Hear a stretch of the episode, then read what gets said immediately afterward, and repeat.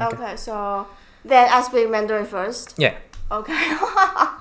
I feel so weird.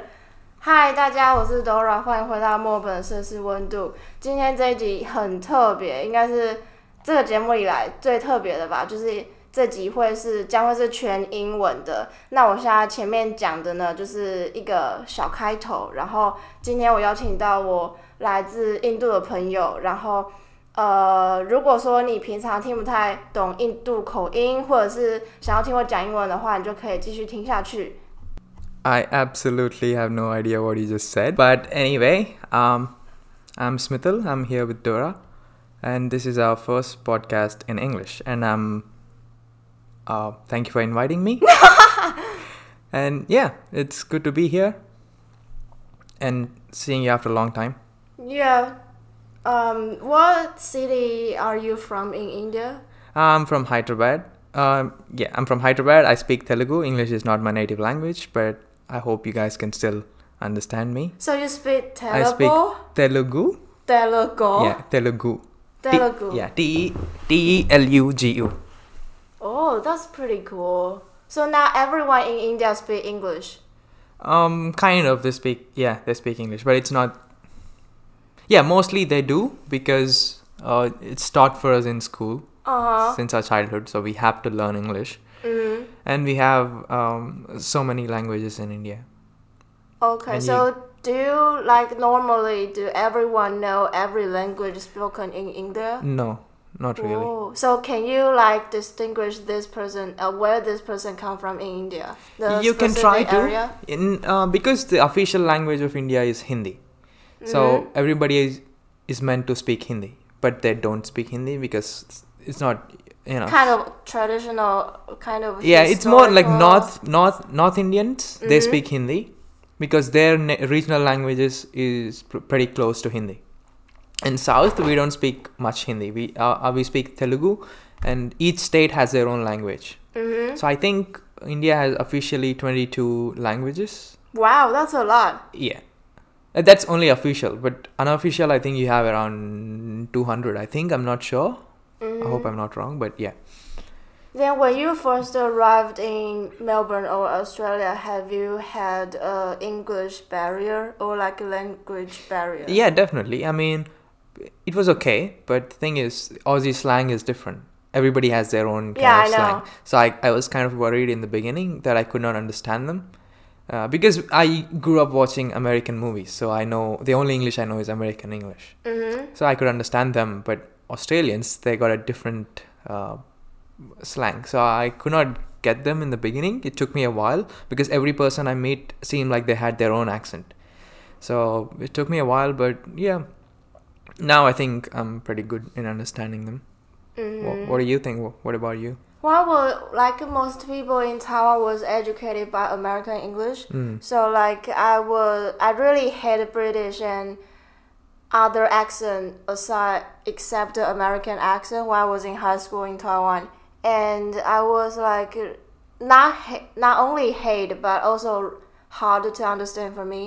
And well, I still remember the first time around one and a half year ago I arrived in Melbourne. I was struggling to understand the station's name and the tram stop name when I was on the train or Hmm. on the tram. So like although I was looking at my phone like what stop is the next one and hearing by the Yeah. uh, yeah, da, it, da, da, yeah, da. it sounds different. Yeah, it sounds really different. So I was like, I cannot match the word with the pronunciation in Australia.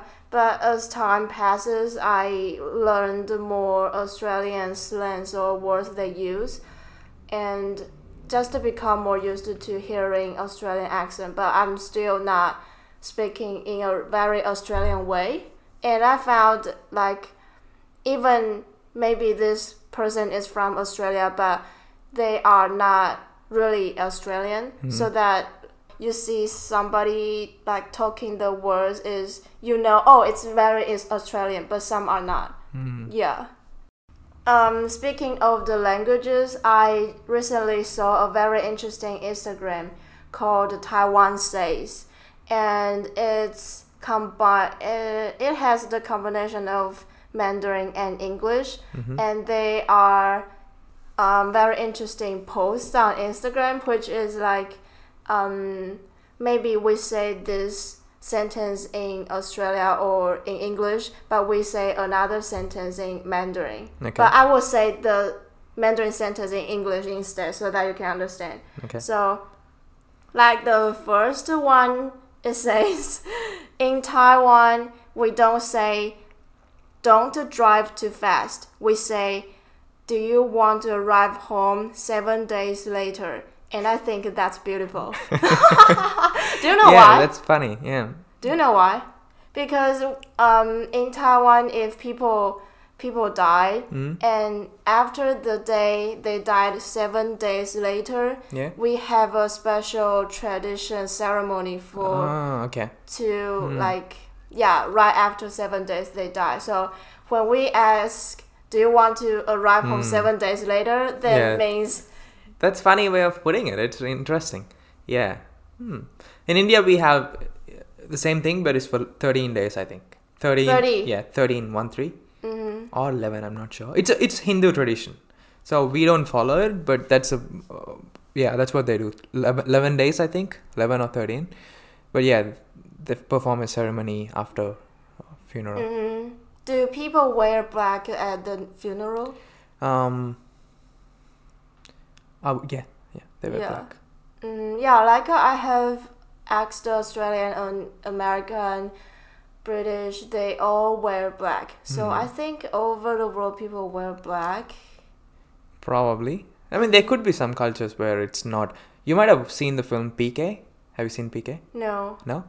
You've seen Dangal, right? Yes, I have. The same guy made a, has another film called PK. I assume you watched it, but it's okay. It's uh, it's about cultural differences and these kind of things. So Mm. they show that, uh, yeah, whatever. You can when you watch it, you'll find out what I'm saying. The second one is in Taiwan, we don't say he is cheating on her. Mm-hmm. We say the master of time management. And I think that's beautiful. Okay, that's that's funny. Can, can you guess why uh, we say the master of time management?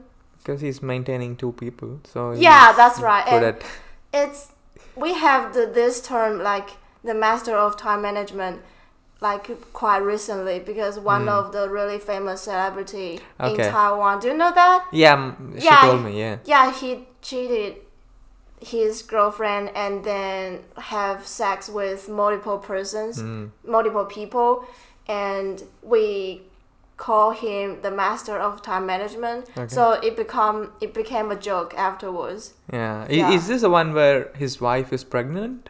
Oh no, No? he's not married. Oh, okay. Hmm. There's But- another other celebrity I heard that he had a wife and she's pregnant, but he also cheated with someone else. I think there's one, but I cannot really remember the name and time. Hmm. Yeah.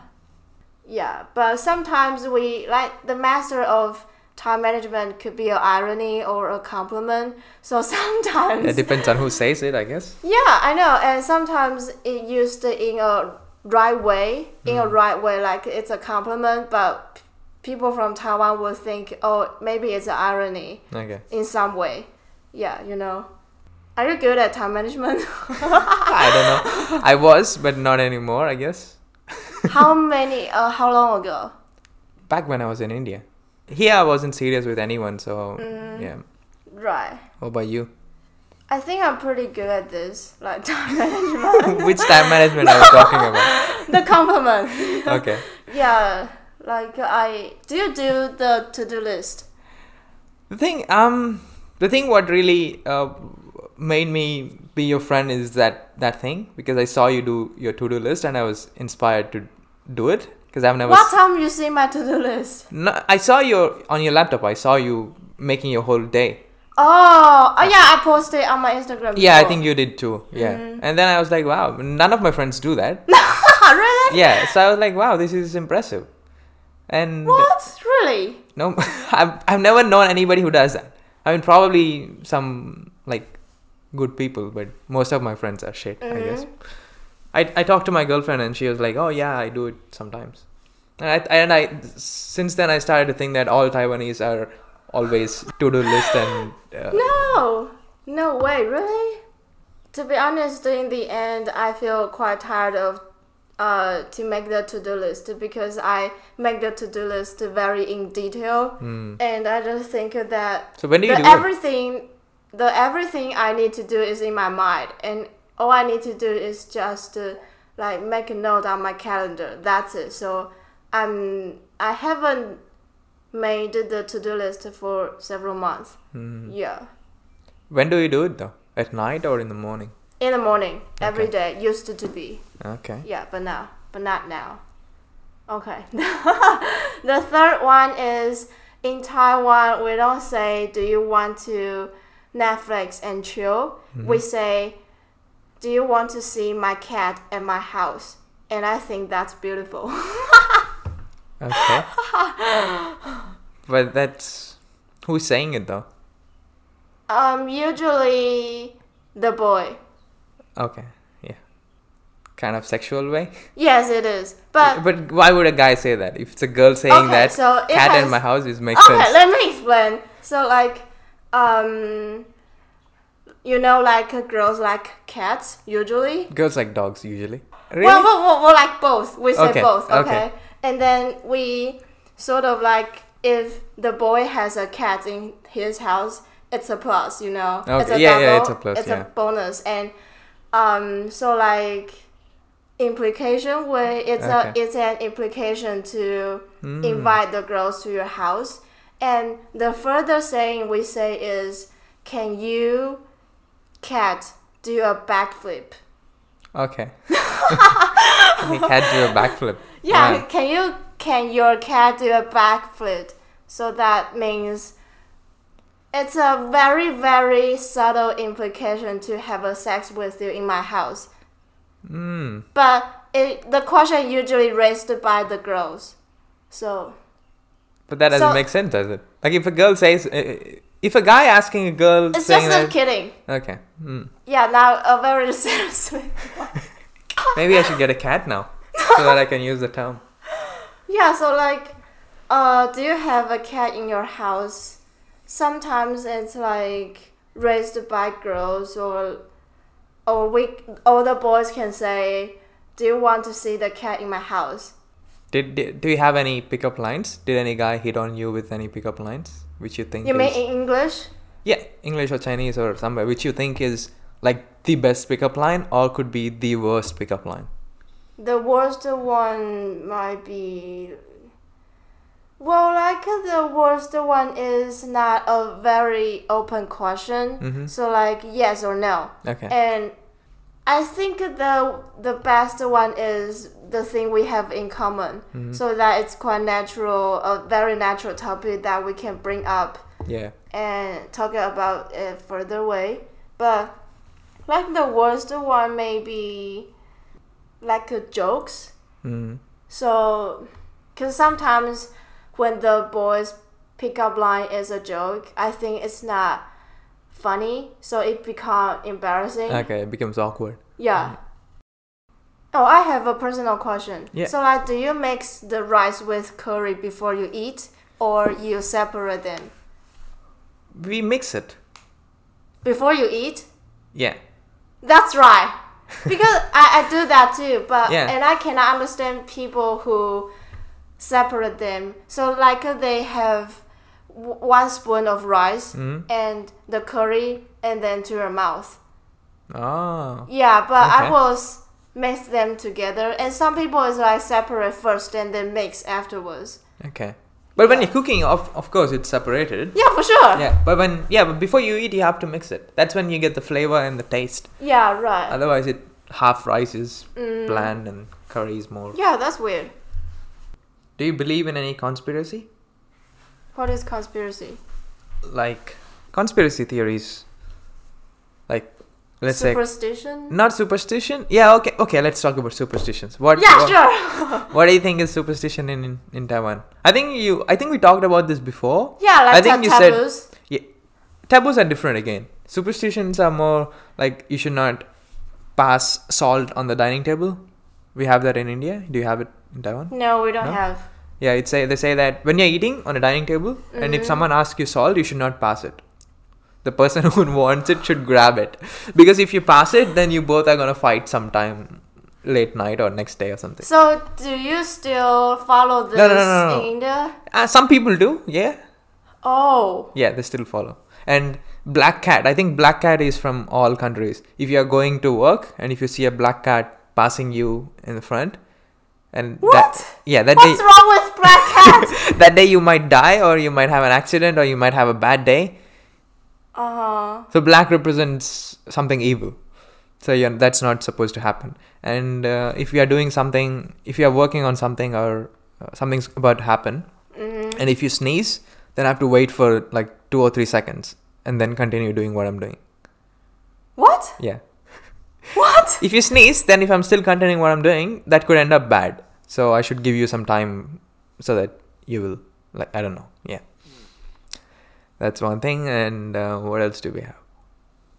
Okay, I will share one thing in Taiwan. So Yeah. like, if the I think I have told you be- this before. Like, if the woman is pregnant, Uh huh. some people do follow. They cannot holding a knife at the kitchen Ah. because they think that maybe the children will die, or like Okay. uh, you cannot really touch the pregnant woman's shoulder. Oh, okay. Why? Because you're pushing her. I don't really know the reason to be honest, but it's like Okay. have the risk of losing your children. Okay. Yeah. But the ridiculous one from Taiwan is you cannot give anyone shoes as a gift. But we can do that. You do Now? it. Now you do it. We, we do. Mm, Okay. But that that didn't make any sense to me. Like, shouldn't give any shoes. But I don't really care about that. Mm. Yeah. Oh, in terms of the gifts, can you open the gifts right away if you uh, Mm. once you receive it from your friend, like in front of your friend? I think we don't do it in India. Uh, We do it later when everyone leaves. But most of American films that I've seen, they open gifts. Yeah, it's they have a kinda big Western ceremony. Yeah, culture. they open it in front of everyone. That kind of I don't like it. Do you like it? I like it more. You like it just opening in front of Yes. them. But if if there are like twenty people and twenty I don't people mind. twenty people gave you twenty gifts and you're opening and reading them. I wish I had twenty gifts. You're opening the gifts and reading them, uh, like checking them. And some people there like let's say me, I gave you like a small pen and the other person gave you a big iPhone. It would be like everyone will see, look at me and be like, "Oh, this guy just gave a pen." So that would cause some kind of But I don't. I don't mind. I think the most important thing is atmosphere and like, because in Western culture, people would think it's impolite if you don't open Okay. the gifts in front of their friends. Mm. Yeah. So I think it's like this culture make me more happier than instead of Okay. looking your gifts afterwards. Hmm. Yeah.